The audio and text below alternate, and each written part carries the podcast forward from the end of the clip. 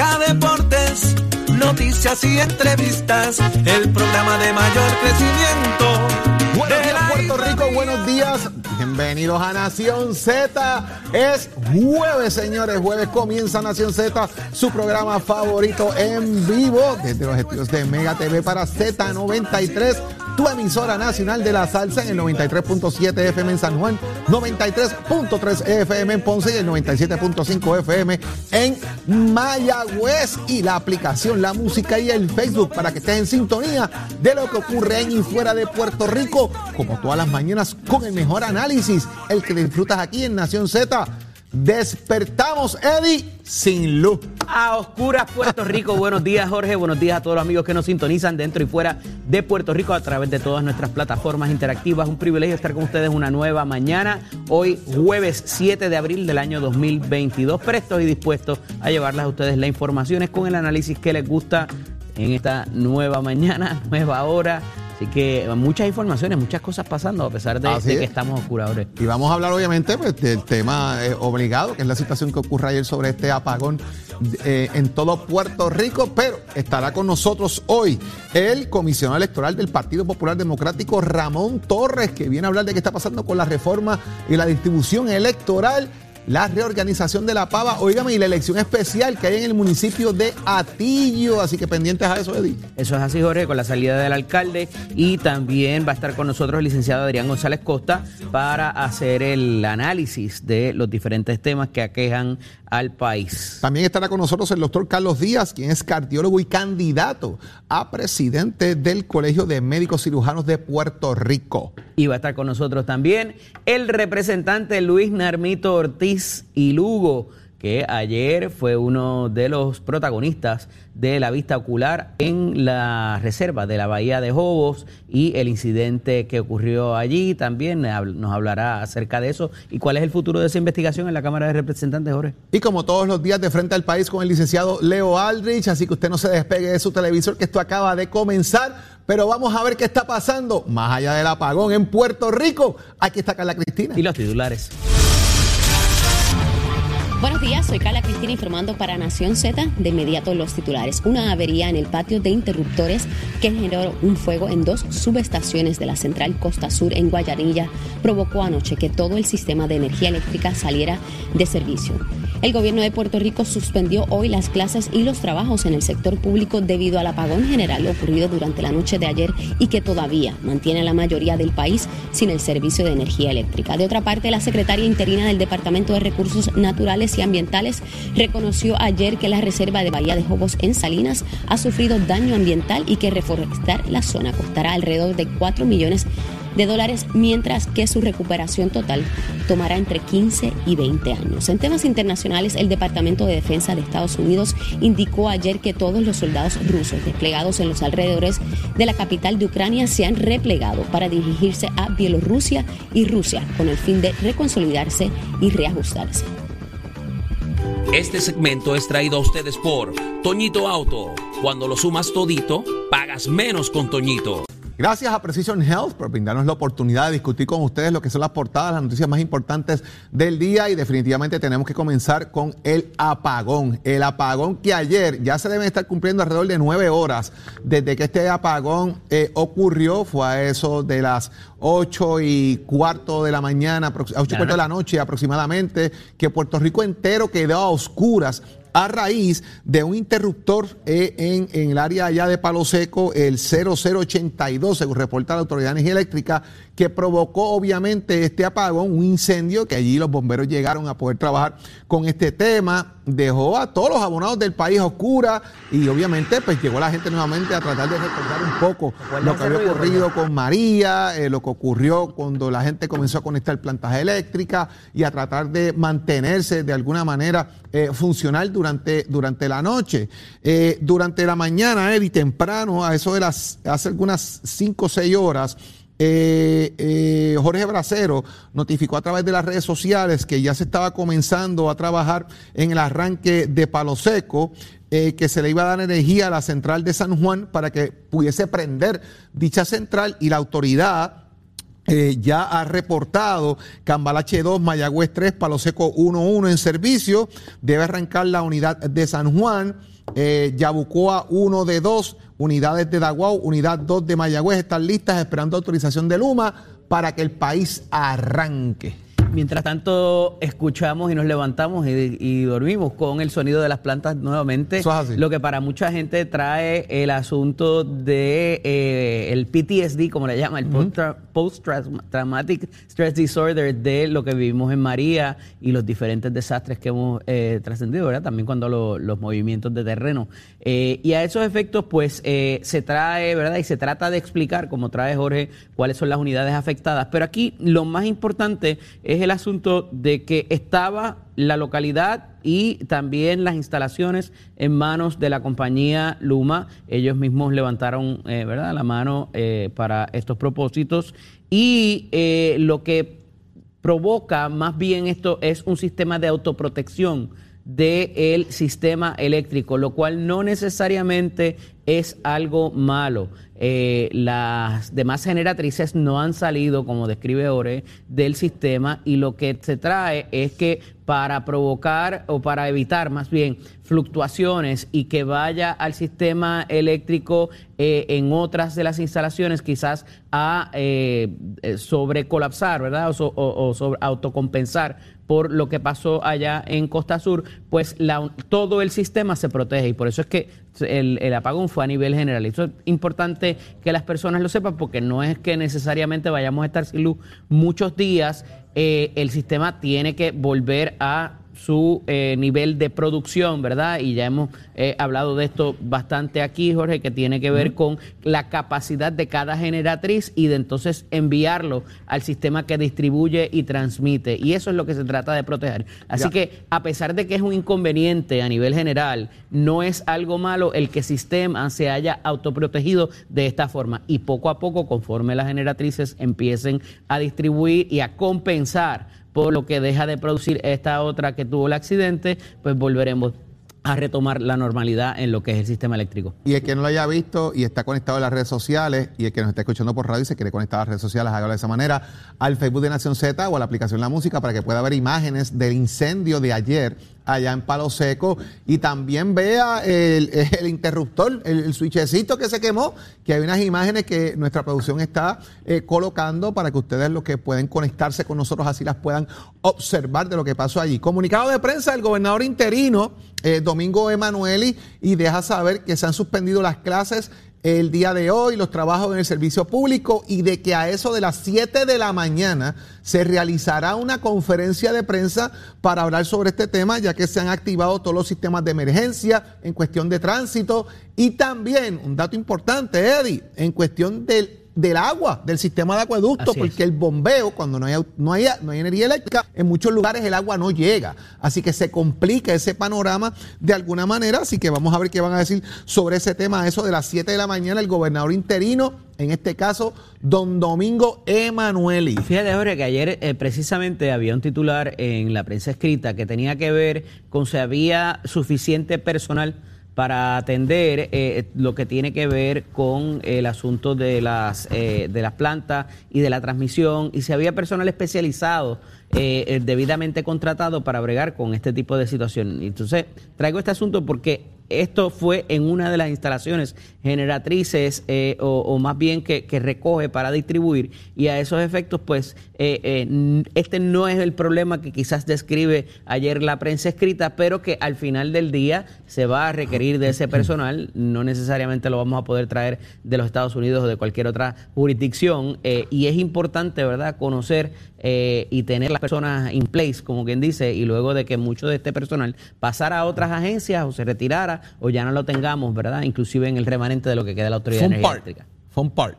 La parte interesante de todo esto, el gobernador está en España, en una emisión comercial, diciendo a la gente que invierte en Puerto Rico y el país está oscuro. Ah, eh, otra cosa que quería tocar. Ayer se trae también el asunto, durante toda la situación, el gobernador escribió inclusive en sus redes sociales sobre lo que estaba pasando, tiene conocimiento, pero lo de los aumentos, recuerden que los aumentos tienen que ver con el aumento en combustible, no necesariamente con el sistema, con el estado del sistema eléctrico. Así que obviamente es una línea de ataque, pero son dos cosas distintas. Es como que se le dañen los frenos al carro y tenga un problema en el mofle. O sea, son dos cosas que van a afectar la transmisión transportación, pero no necesariamente tiene una cosa que ver con la otra y este aumento, estos aumentos que hemos visto sostenidos, no van a mejorar las condiciones ni de este tipo de instalaciones, ni prevenir este tipo de accidentes. Entonces, pues, eh, ¿verdad? Eh, me parece que es un ataque injusto inclusive contra la corporación, eh, porque pues no tiene que ver una cosa con la otra, pero, ¿verdad? obviamente nos molesta a todos en el momento en que pagamos más caro por el servicio y no lo tenemos, ahora.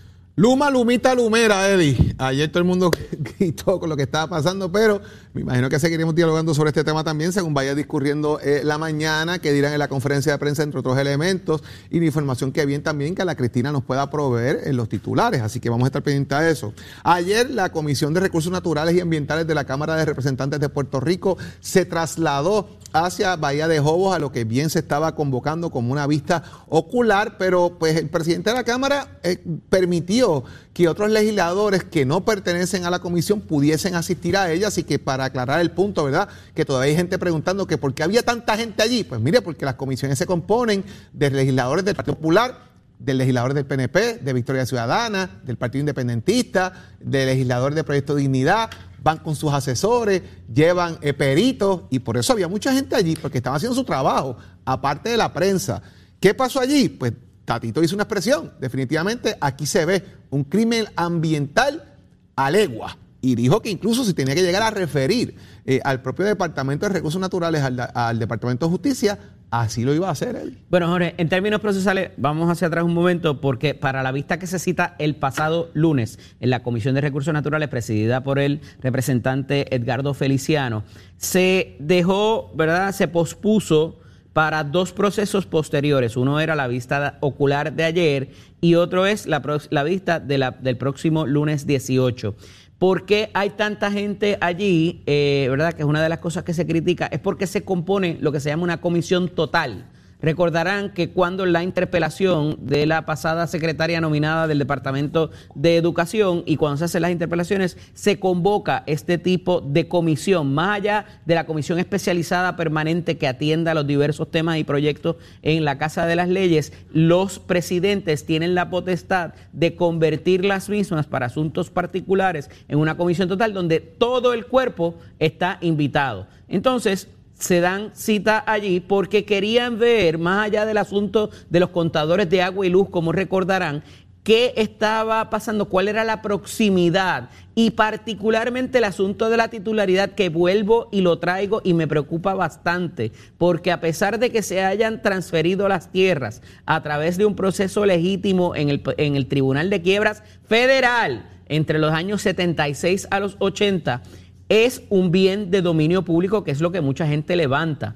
Eh, y el bien de dominio público nunca puede ser enajenado y no puede ser objeto de una transacción del tipo que se da o que parece darse allí en la bahía protegida. Ah, que no todo es una reserva, que no todo está protegido, que hay otros caminos, que hay otras, otras eh, localidades, pues eso será objeto de la investigación y me parece que esta comisión para el, particularmente lo ocular iba a eso, a, a que verdaderamente pudiera ser deslindado de lo que es una reserva protegida y de lo que es susceptible de ser de alguna manera transferido, enajenado, vendido, hipotecado, como usted lo quiera llamar, a un ente privado para que pueda allí construir y hacer sus... La realidad es que de lo que vimos en los videos, eh, allí hay contadores de agua y luz, allí hay eh, verjas, allí hay eh, construcciones permanentes más allá de los campers y, y los trailers que hay. Eh, entonces, eh, me parece que esto pone no solamente al legislador en mejor perspectiva para continuar la investigación, sino que también eh, trae el asunto de dónde están posicionados, más allá de verlo en un mapa, en un video, o sea, ellos pudieron darse cita allí y hacerlo. Siempre, pues, la nota discordante, la persona que fue candidato a independiente a la gobernación, que no sé qué hacía allí porque el issue no es ni de siquiera de él, el issue es de la representante Nogales Molinelli, quien es quien lo trae a la palestra pública y que como en otras tantas instancias como nos tiene acostumbrados, desluce la investigación y desluce la parte procesal de lo que allí se suscitó, eh, innecesariamente caldeando los ánimos, sin ninguna aportación significativa para el país ni para ninguno de los sectores que tuvo oportunidad de ver lo que allí aconteció. Jorge. Faranduleo, Eddie, no es otra cosa que el faranduleo al que tiene acostumbrado el país. Mira, allí hay. y esto va a terminar en un suceso lamentable. Y vamos a Espero que no esto. pase, pero Eh, bueno. El, el secretario auxiliar de la Oficina de Gerencia, y de, Gerencia de Permisos de OCPE, eh, Gabriel Hernández, estipuló que allí no hay permisos que estén en la base de datos de la agencia. Así que vamos a empezar por ahí. O sea, allí hay los permisos, el tema de los permisos y del fraude de los permisos está allí, definitivamente. OCPE no los, re- no los reconoce, la Autoridad de Acueductos y Alcantarillados tampoco. ¿Cómo ellos obtienen estos permisos para poder instalar los contadores, etcétera? Las construcciones, como bien tú mencionas, no son construcciones de hoy, de hoy para ayer. Allí hay casas en cemento, bien montadas, unas estructuras sólidas, eh, que se nota que llevan tiempo en el área. Así que esto no se realiza de la noche a la mañana y los legisladores obviamente ahora lo que están buscando es saber quiénes son estas figuras, más allá de los dueños. ¿Quiénes dieron los permisos? ¿Quiénes firmaron las días de, de visto bueno, de construcción, entre otros elementos que se dan para que puedan obtener los permisos a los fines de poder haber construido? Porque para una construcción nueva, usted instalarle los servicios tiene que tener el permiso de uso. Y el permiso de uso lo va a generar originalmente OPE para que usted pueda funcionar y pueda construir, entre otros elementos. Así que, ¿dónde estaba eso? ¿Quién lo otorgó? ¿Quién lo falsificó? Está sobre la mesa. Sobre el tema de Eliezer eh, Molina como ex candidato a la gobernación, que lo que se ha convertido es, lamentablemente, una persona que lo que lleva Es un es, payaso, eh, issue, eh, controversia, no aporta nada a la discusión pública, más allá de tratar de tener unos seguidores en un teléfono para que lo sigan en las redes sociales diciendo una cantidad de disparates que es una barbaridad, eh, porque es la realidad. Eh, habla cosas que no tienen sentido. Unas sí, otras no, porque del proceso no lo conoce. Y al no conocer el proceso lo que hace es alterarlo y sacarlo quizá del redil de lo que es lo correcto. Me parece que aportaría más en una discusión seria que en lugar de estar provocando situaciones particulares, donde incluso pues, eh, su, su forma de actuar provocó y causa casi un incidente allí, que yo creo que es lo que estaba buscando al fin del día,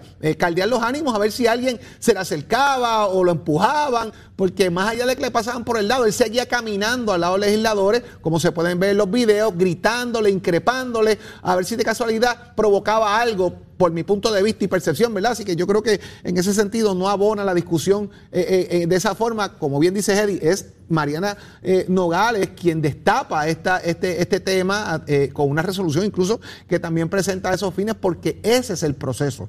Así es como se hace eso. Más allá de ir allí a hacer una crítica eh, de que usted es el más que sabe, no es correcto. Allí estaban los peritos eh, que saben de esos temas porque para eso la Cámara los contrata. Así que me parece que puede aportar de otra manera a la discusión pública en lugar de estar exacerbando los ánimos. Eddie López, vamos a ver qué pasa con todo esto. Tenemos muchos temas que hablar con ustedes todavía. Hay que hablar de la hay que hablar de proyectos que se están dando en el Congreso con respecto a la Junta de Supervisión Fiscal. Hay que hablar del Partido Popular, reformas electorales. Mire, quédese pegado, que hay mucho que hablar. Y obviamente los updates de lo que estén pasando con el sistema eléctrico del país. Pero vamos a hablar de deporte, señores, que aquí está Tato Hernández. Somos deporte. Nación Z presenta, presenta a, a Tato Hernández en Somos Deporte. Por el habla música y, y- y Z93. Vamos arriba Puerto Rico, muy buenos días para todos. Tato Hernández en la casa Nación Z, somos deporte con el auspicio de Mestre Escuela que te informa que estamos en el proceso de matrícula para nuestro próximo trimestre que comienza en mayo. 787-238-9494 es el numerito a llamar cualquiera de nuestros recintos en Becaguas, Vega Baja, Ponce, Mayagüez y Bayamón. usted le interesa la jalatería y pintura, dése una vueltita por Mestre Escuela. Tiene un familiar, amigo, amiga que le interese estudiar con nosotros, compare facilidades y equipos y toma tú la decisión de estudiar en Mestre Escuela. Bueno, vamos con el deporte que hoy se grita play ball en las grandes ligas. Pero vamos a hacer un análisis. 20 boricuas van a estar activos en el béisbol de las grandes ligas. Pero es una suma muy bajita comparada con otras naciones como son Venezuela, el mismo Cuba, República Dominicana, que sobrepasan en los rosters con más de 50, 60 jugadores en todos los equipos de la Grandes Ligas. ¿Qué ha pasado con Puerto Rico? Que el talento de nosotros pues ha bajado y de gran manera y este año más un año de nostalgia porque entonces la última temporada que va a estar jugando el marciano Yadier Molina, ya que se quiere encaminar su carrera como dirigente en las Grandes Ligas. Algunos grandes peloteros pues como Javi Baez como Carlos Correa, como Francisco Lindor van a estar trabajando. Y que estar pendientes de sus labores con nuevos equipos, con nuevos contratos, cómo se van a estar desarrollando, cómo van a estar luciendo. Y la gran despedida de cada uno que vaya a estos estadios le va a decir adiós al béisbol tentado el señor Yadier Molina. Ahora no, pero ya ese último mes, cuando ya se está acabando la temporada, ahí es que pega la nostalgia, ahí es que arropan los grandes momentos, ahí es que vienen los grandes recuerdos, pero yo sé que el marciano pues está capacitado para eso y, lo va a tomar muy en cuenta. Más pues que él quiere ser dirigente, ya consiguió una oportunidad en Venezuela y vamos a ver si le da la oportunidad para que dirija Puerto Rico para el próximo Clásico Mundial 2023. Usted se entera aquí en Nación Z, donde nace la noticia deportiva con la piso de Mestre Escola, el gachero. Give it up. Buenos días, soy Carla Cristina informando para Nación Z en el tránsito. A esta hora de la mañana el flujo vehicular está operando con tranquilidad y se espera que el tránsito permanezca relativamente cómodo durante el resto de la mañana debido a que el gobierno canceló las labores durante el día de hoy al apagón que experimenta el país desde anoche. Ahora pasamos con el informe del tiempo. El Servicio Nacional de Meteorología nos informa que hoy tendremos un cielo nublado con un parcho de humedad moviéndose sobre el este de la isla que pudiera provocar algunos aguaceros pasajeros en esa región. En horas de la tarde la actividad de lluvia se concentrará en sectores del oeste, noroeste y para hoy se espera que las temperaturas máximas aumenten de medios a altos 80 grados en los valles y costas y a los medios 70 en las zonas más altas de la zona interior del país. Más adelante les hablo sobre las condiciones del mar que continúan picadas. Para Nación Z les informó Carla Cristina. Les espero en mi próxima intervención. Próximo. No te despegues de Nación Z. Próximo. Por ahí viene ya el análisis del día con el licenciado Eddie López y viene de camino Adrián González a hablar de lo que está pasando. Quédese conectado con nosotros aquí en Nación Z. Estás, estás con el habla música y Z93 en Nación Z.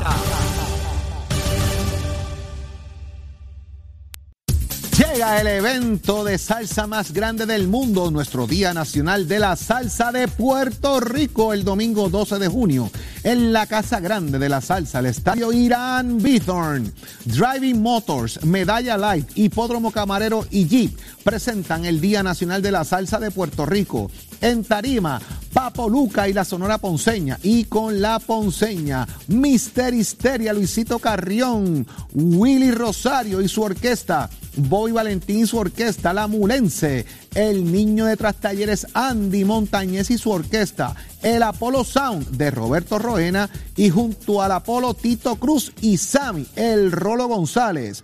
Luis Vázquez y su orquesta, La Tribu de Abrante, Luis Lugo y la 507, Orquesta Sondiva, señores, esto es el 38 Día Nacional de la Salsa de Puerto Rico, el domingo 12 de junio, en el Estadio Irán Bithorn. Los boletos y paquetes VIP y VIP Platino en tcpr.com. Ticket Center 792-5000 es el Día Nacional de la Salsa de Puerto Rico con el auspicio de Ron Brugal, Kikwet, Pasoa, Cuantro, Coca-Cola y New Amsterdam Vodka. Llegamos duro a todo Puerto Rico. Puerto Rico.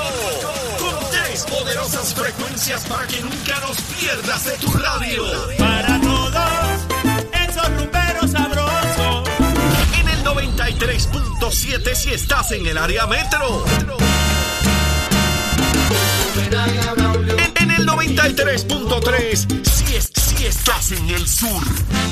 Ay, la verdad es que yo te adoro. Si no me quiere yo. O en el 97.5 cuando andes de rumba por el oeste. Una, dos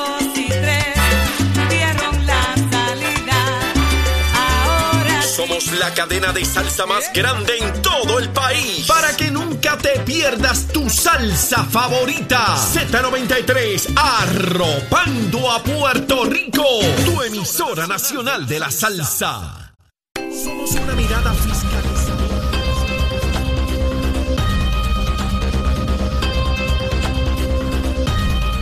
Damos paso al segmento del análisis del día y en la mañana de hoy vamos a dialogar con el compañero abogado Adrián González Ex candidato al municipio de San Juan por el Partido Independentista puertorriqueño. Buenos días, Adrián, bienvenido.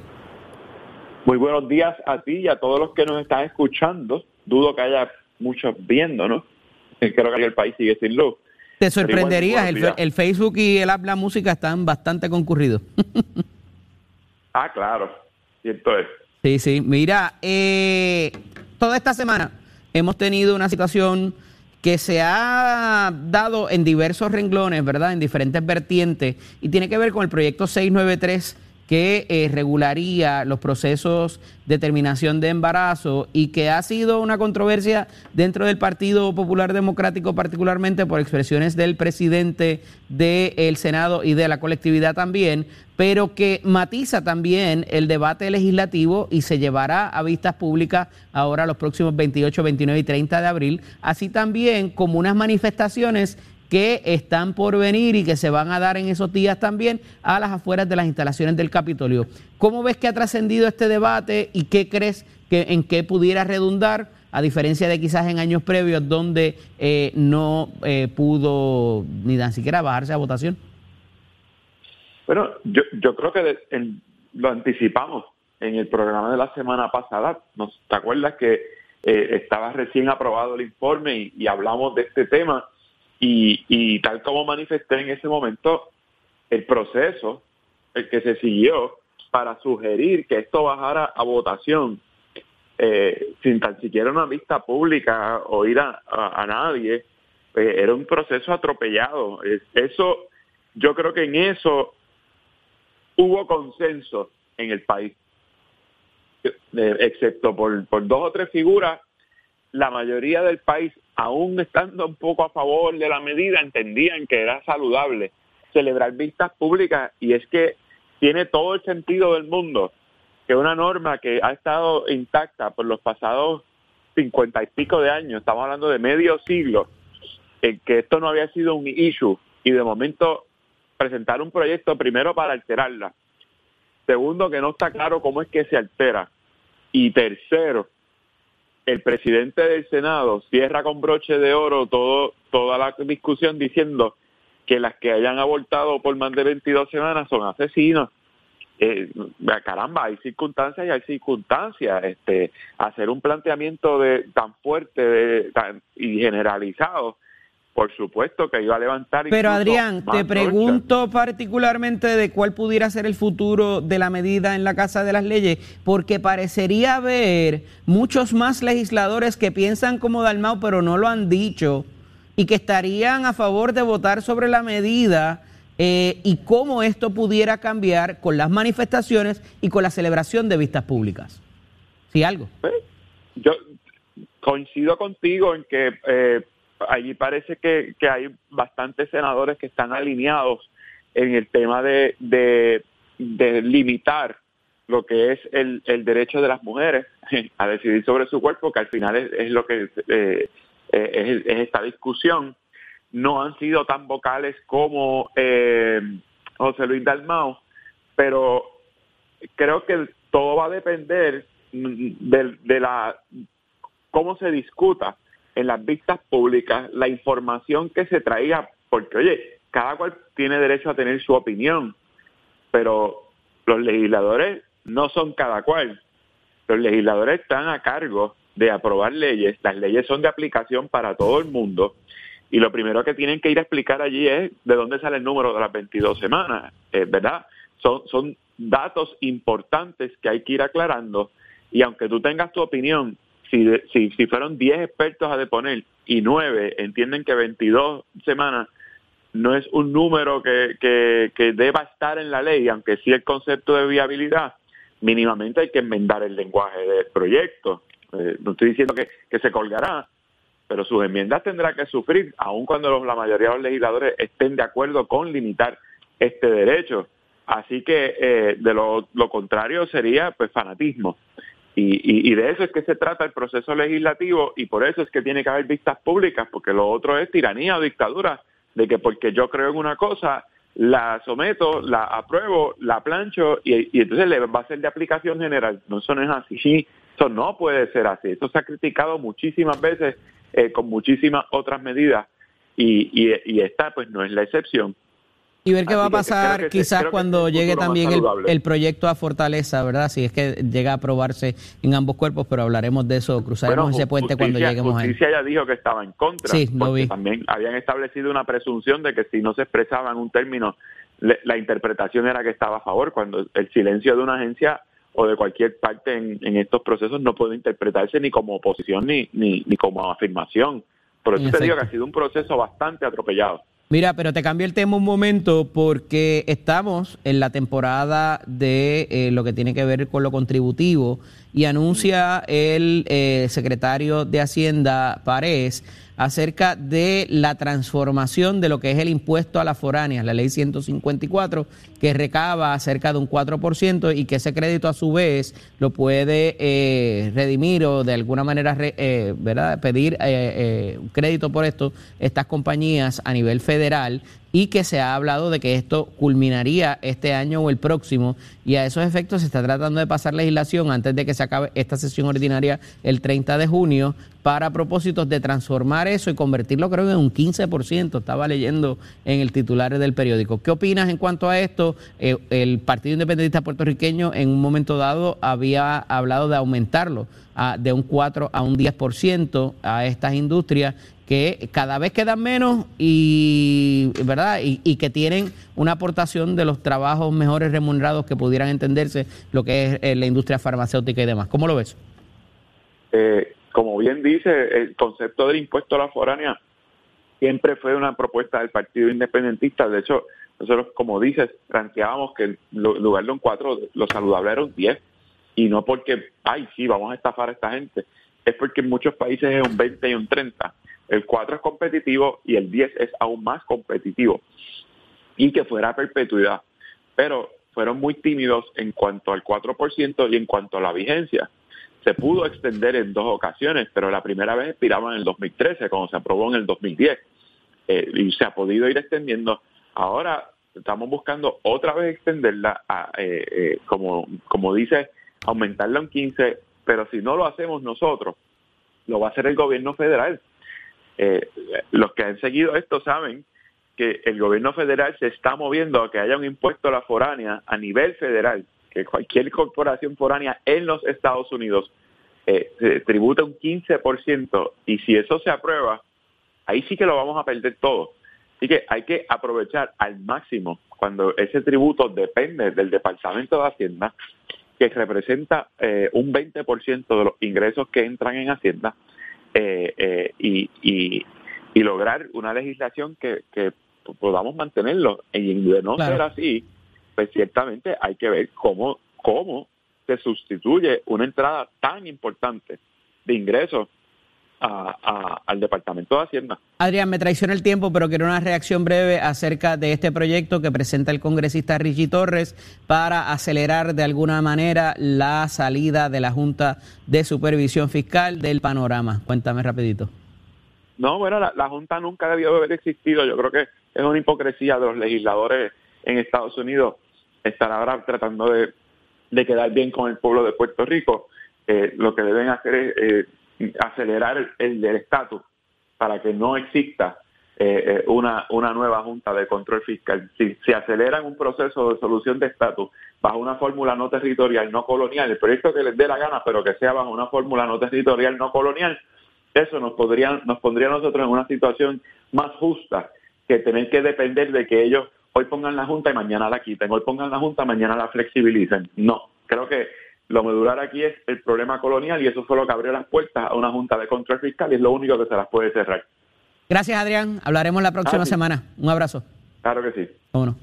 Amigos, es tiempo de hablar de deportes y está con nosotros nuestro compañero Tato Hernández porque somos deportes. Nación Z presenta, presenta a, a Tato Hernández en Somos Deporte. Por el habla música y, y, y Z93.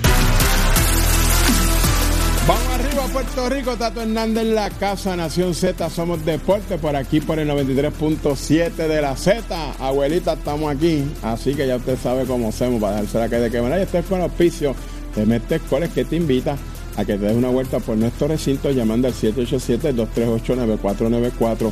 Las clases comienzan nuestro nuevo trimestre en mayo, así que estás a tiempo. Pasa por Caguas, Vega Baja, Bayamón, Ponce o Mayagüez. ¿A usted le gusta la mecánica automotriz, la mecánica racing, la mecánica marina? Déjese una vueltita por Mestre También tenemos mecánica y mantenimiento de motora. 787-238-9494. Bueno, vámonos con los deportes. Apreciados compañeros, van a subastar la camisa que usó, que en paz descanse Diego Armando Maradona, en el Mundial de 1986 que se celebró en México, cuando Argentina ganó la Copa del Mundo 2 a 1 sobre Inglaterra, el famoso gol de la mano de Dios. Pues esa camisa que usó el número 10 argentino la van a estar subastando hoy en una casa de subasta que se llama Soapy. Óigame, se espera que se subasten sobre los 7 millones de dólares.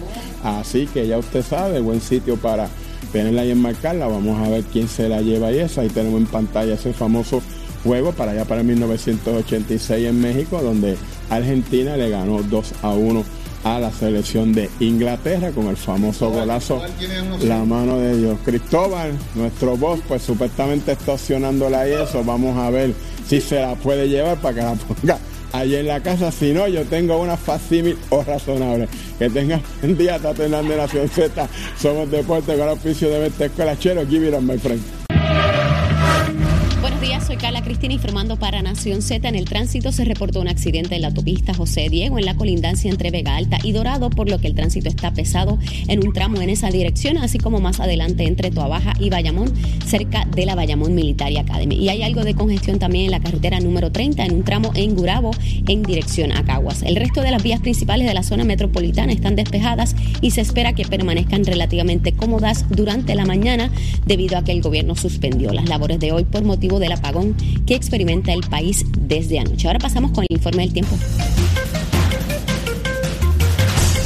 El Servicio Nacional de Meteorología nos informa que continúa vigente el riesgo moderado de corrientes marinas para todas las playas de Puerto Rico, excepto las de la zona suroeste de Rincón. Además, el mar continúa picado con olas de hasta 5 pies provocadas por el viento que se mueve a una velocidad de hasta 20 nudos. Por ello, se exhorta a los operadores de pequeñas embarcaciones que ejerzan precaución al navegar. Más adelante les hablo sobre las condiciones del clima para hoy. Para Nación Z les informó Carla Cristina. Les espero en mi próxima intervención.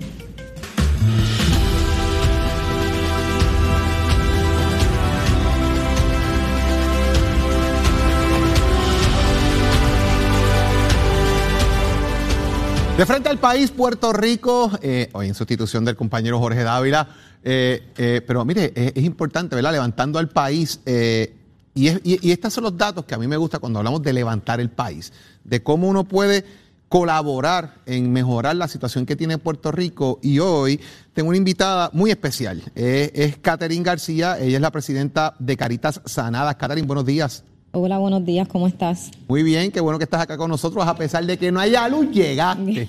Dormida, pero llegaste. Catherine, mira, eh, digo que es especial porque lo que hace eh, tu fundación en, este medido, en esta medida, ¿verdad? Me parece que es un acto eh, loable, de alguna manera, de tratar de, atender una población que, de alguna forma, quizás, ¿cómo manejarlo? Yo, yo quiero que tú misma lo expliques, ¿verdad? ¿Qué es lo que hace Carita Sanada? Pues mira, Caritas Sanadas lo que hace es que le da tratamientos a niños que han sufrido accidentes en el rostro. Trabajamos las cicatrices o cualquier secuela que haya quedado por cualquier accidente que hayan tenido. Por ejemplo, la primera niña que nos llegó fue por una mordida de perro. Muchas veces, pues, los padres no saben que existen estos recursos. En los hospitales, pues, se hace lo que se puede, le toman puntos, le curan las heridas, pero no se trabaja la parte estética que es tan importante para poder reforzar la autoestima de estos niños. Y por eso pues nos hemos dado la tarea de dar este servicio sin costo. Sin costo. Eso es bien importante. Significa que hay que buscar recursos y ahorita me dices cómo buscamos esos recursos, ¿verdad? Para que la gente nos ayude. Pero fíjate que hablaste que la primera niña que te llega es por una mordida de perro en el rostro. Significa que dejó unas cicatrices y unas marcas luego de, que la atendieran en el hospital. Exactamente. La niña... La niña fue mordida por un perro en su casa y su tía, por una publicación que yo hice en mis páginas, me contacta. Y cuando me explican la situación de la niña, ahí es que entonces me surge la idea de atender a estos niños sin costo. Porque su mamá me explica que la niña estaba pidiéndole a Santa que por favor le quitara la cicatriz de su rostro. La niña estaba teniendo problemas de autoestima, no se quería mirar al espejo, decía que era fea Y entonces, eh, realmente para mí fue una sorpresa, no había ni siquiera pensado que estos casos podían existir. Cuando salen los resultados de ella, entonces decido hacer una publicación en donde convoqué a otros niños que tuvieran la misma situación. Y para mi sorpresa, siguieron llegando más y más niños. ¿Qué se hace? ¿Cómo se maneja esto? Pues eh, los niños se comunican a través del número de teléfono 2415670, los papás de los niños, o a través de las páginas web se hace una evaluación y entonces los niños van a visitar la cabina cada mes. Se hace un tratamiento de micropuntura, que es un tipo de inducción de colágeno, y los papás tienen que realizar en su hogar un post y un pre-tratamiento. Pero esto también conlleva, ¿verdad?, unos gastos eh, en donde se le provee a los papás unas cremas para utilizar antes, para utilizar también después. En muchos casos ellos la están costeando. Así que cuando subió la cantidad de niños, surge la idea de formalizar crear la fundación para así poder obtener donaciones, para poder tener más recursos, para poder proveerle a los papás pre y post tratamiento y también para poder llegar a más niños. ¿Cuántos niños, si tienes el número, ¿verdad? Has logrado atender y trabajar este tema eh, que bien es súper loable y me parece interesantísimo lo que estás haciendo? Pues en este momento, en menos de un año, ya tenemos 15 niños que se están atendiendo y que están yendo eh, recurrentemente cada mes a la cabina a tratar eh, las cicatrices. Los resultados que estamos viendo no son resultados que se hacen en una sola visita, sino que los niños pues tienen que seguir recibiendo tratamiento hasta que su piel pues ya quedemos, digamos, conforme con el resultado. ¿Qué hay que hacer para ayudar? Esto es sin fines de lucro, lo acabas de decir que estás haciendo esto de manera gratuita, así que obviamente pues apelamos a, la ayuda, al corazón del buen puertorriqueño que siempre coopera con estas causas. ¿Qué hay que hacer? ¿Cómo pueden llegar fondos para contribuir a seguir atendiendo y, bregando con este tema tan importante como la autoestima y, y, estas situaciones a las que bien has explicado para nuestros niños? ¿Cómo colaboramos? Pues mi tiempo como especialista en cicatrices y estrías siempre va a ser un tiempo donado. Eh, pero como eh, indiqué, necesitamos otros recursos, ¿verdad?, para poder tener acceso a más niños y a más familias. La manera de donar es a través de la página web caritasanadas.com. Ahí vas a encontrar un link en donde puedes donar a través de PayPal, tarjeta de crédito, pero también Caritas Sanadas tiene su ATH móvil. Nos puedes buscar a través del área de business, Caritas Sanadas PR, Caritas Sanadas PR, y ahí puedes hacer tu donación. En pantalla el 7 el 241-5670, 787-241-5670, caritassanadas.com. Instagram, Facebook, también como Caritas Sanadas, para que usted vea el trabajo que se ha hecho, en las redes sociales, vean de qué se trata, la aportación que usted está haciendo para mejorar niños. ¿Cuál es quizás el más difícil que te ha tocado? Pues mira, realmente hay un niño nuevo que llegó con una cicatriz que tiene el ojito y todo el rostro. Y uno de los regalos que he recibido en este proceso es que hay un dermatólogo que se llama el doctor José Ángel Marrero, que él se ha ofrecido a tratar casos que ya tienen que ser médicos, ¿verdad? Nosotras como esteticistas hay una legislación, no podemos hacer ciertos procesos y hay procesos que son ya más profundos que entonces tendríamos que dirigir estos niños hacia un dermatólogo y a Dios gracias pues esta persona se ofreció y estamos tratando de ayudar a ese niño lo más que se puede.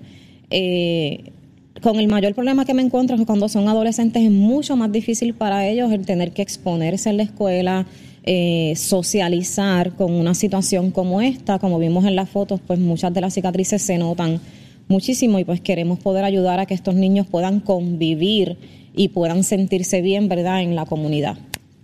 Ese es el bullying y toda esa cosa, que eso es importante también manejarlo. Catherine, gracias por estar con nosotros en la mañana de hoy aquí en Nación Z. Y ustedes, mis amigos, díganme, contribuye de alguna manera. Esto es, esto es bien loable, bien interesante, bien importante. Trabajar con la autoestima de nuestros niños, de nuestros jóvenes. Y aquí hay una entidad, Carita Sanada, que trabaja con esto, manejar las cicatrices y todas estas situaciones de, particularidades que hayan ocurrido. Contribuye, ayúdenos, mire ahí, caritasanadas.com, 241-5670. Busque las redes sociales para que tenga más información y cómo puede contribuir a esta causa tan importante. Agradecido de tu tiempo, eh, Catherine. Y a ustedes, mis amigos, quédense con nosotros aquí en Nación Z, que por ahí viene Ramón Torres, el, el comisionado electoral del Partido Popular Democrático. Narmito también va a estar con nosotros, el representante, el análisis de Leo Aldrich, mucho de camino en Nación Z. Quédese conectado, llévatela, chero.